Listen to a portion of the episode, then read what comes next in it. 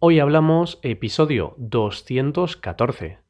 ¿Somos bajitos los españoles?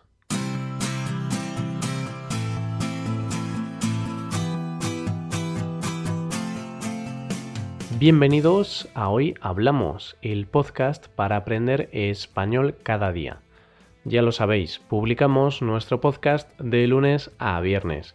Podéis escucharlo en iTunes, en Android o en nuestra página web hoyhablamos.com.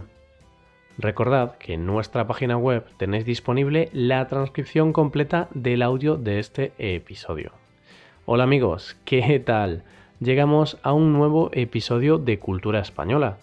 Para hoy os traemos un tema de altura, y nunca mejor dicho. Hoy os voy a hablar de la estatura de los españoles. Y es que se dice que somos los más bajitos de Europa. ¿Será verdad esto? En poco tiempo lo descubrirás.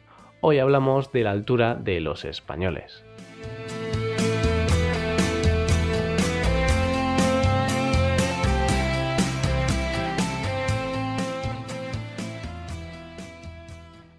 Antes de comenzar, un pequeño chiste. y es que espero estar a la altura para hablar de este tema. es un chiste bastante malo, lo sé.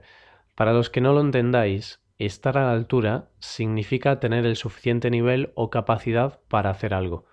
Por lo tanto, estamos ante un juego de palabras, porque el tema de hoy habla sobre la altura, y yo quiero estar a la altura de este tema.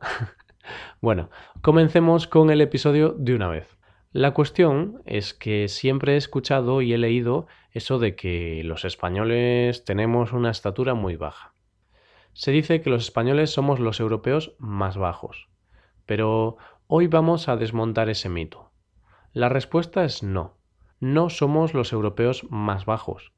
La estatura media de los españoles es de 174 centímetros en el caso de los hombres y 163 centímetros en el caso de las mujeres, según datos de la OCDE. Sí, es cierto que ocupamos la parte baja del ranking de los países europeos, pero, sin embargo, no estamos tan lejos de la media europea. Tan solo medimos un poquito menos que nuestros vecinos europeos, 3 centímetros menos en el caso de los hombres y un centímetro menos en el caso de las mujeres. Y no es que sea nada malo, no hay nada de lo que avergonzarse. La estatura no deja de ser algo superficial, una característica física. No obstante, estos datos reflejan que los españoles no destacamos por ser precisamente altos. Esto lo vemos de forma más clara cuando salimos fuera, cuando viajamos sobre todo cuando viajamos a los países del centro y norte de Europa. En esos países nos sentimos eh, bastante pequeños comparados con sus habitantes. Y no hablo por mí. Yo, al fin y al cabo, mido 183 centímetros. Así que supero la estatura media de mis compatriotas por 9 centímetros. Mucha gente se pregunta qué es lo que determina la altura. ¿Qué determina tener unos centímetros de más o de menos? Bueno, pues la mayoría de personas creo que diría en primer lugar que la genética tiene la culpa de ello. Y sí, los genes determinan nuestra talla, pero no son los únicos responsables. Hay otros factores que determinan la altura de una persona. Uno de ellos es la nutrición, la dieta, es decir, la comida que nos llevamos a la boca. El hecho de llevar una dieta sana y equilibrada y de llevar un estilo de vida saludable en la época de crecimiento ayudan a alcanzar algunos centímetros más. De esta forma, no se puede negar que aquí el dinero y el estatus social tienen una gran importancia. A mayor nivel económico y cultural, por regla general, la alimentación será de una mayor calidad y es evidente que el desarrollo económico y social de las últimas décadas se ve reflejado en el bienestar de la población. Esto hace que tengamos estándares de vida más altos y por lo tanto también nos alimentamos mejor. Y esto significa que estamos creciendo. Eso es una realidad, no solo los españoles, también los habitantes del resto del planeta.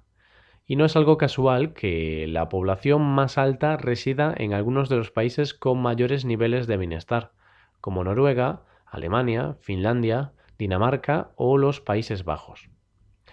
Y precisamente de este último país te quería hablar.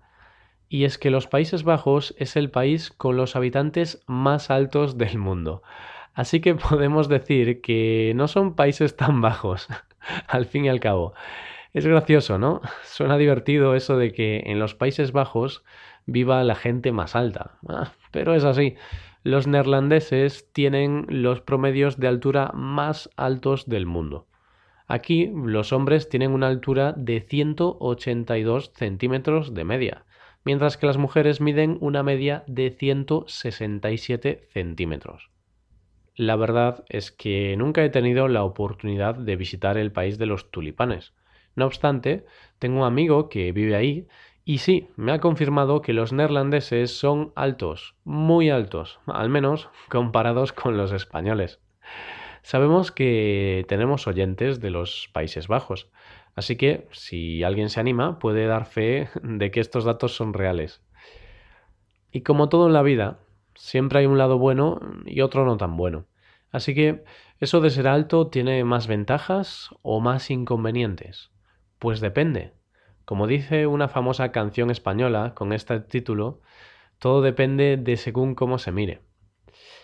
Hay muchas ventajas, por ejemplo, en un supermercado no hay estantería que se resista. Ya puede haber un producto en la parte más alta de la estantería que eso no va a suponer ningún problema para una persona alta. Otro punto a favor es que alguien alto nunca llega tarde. Teniendo unas piernas tan largas, se recorre mucha distancia en poco tiempo, así que llegar tarde no va a ser un problema. Otra ventaja es que, según varios estudios científicos, las personas de gran estatura suelen ser más respetados por los demás. Parece ser que los altos, por el simple hecho de serlo, inspiran más respeto en otras personas. Esto en relación a las ventajas.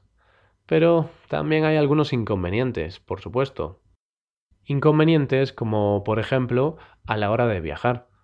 La mayoría de asientos, en aviones, en trenes, son bastante estrechos, algo que sin duda hace que las personas altas no tengan espacio suficiente para colocar las piernas y vayan incómodos durante todo el viaje.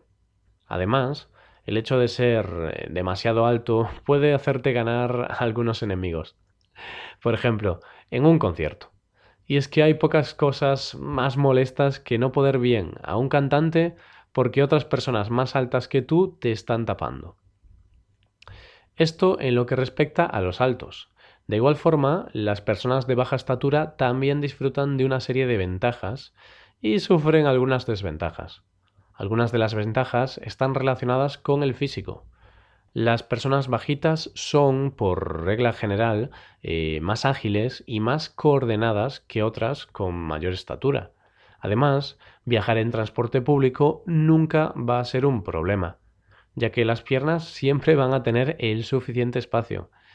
Al igual que cuando te sientas en el escritorio, al tener unas piernas cortas, estas caben debajo del escritorio. Aunque también hay ciertas desventajas, como el hecho de no llegar a alcanzar objetos que están a cierta altura o tener problemas para encontrar ropa de la talla apropiada. Habrá veces en las que tendrás que visitar la parte infantil. Bueno, y así llegamos al final del episodio de hoy. Esperamos que hayamos estado a la altura y que te haya gustado este episodio.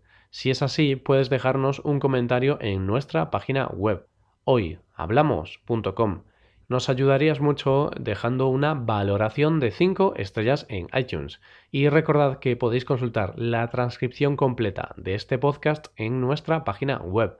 Volvemos mañana con un nuevo episodio de Expresiones Españolas. Pasad un buen día. Hasta mañana.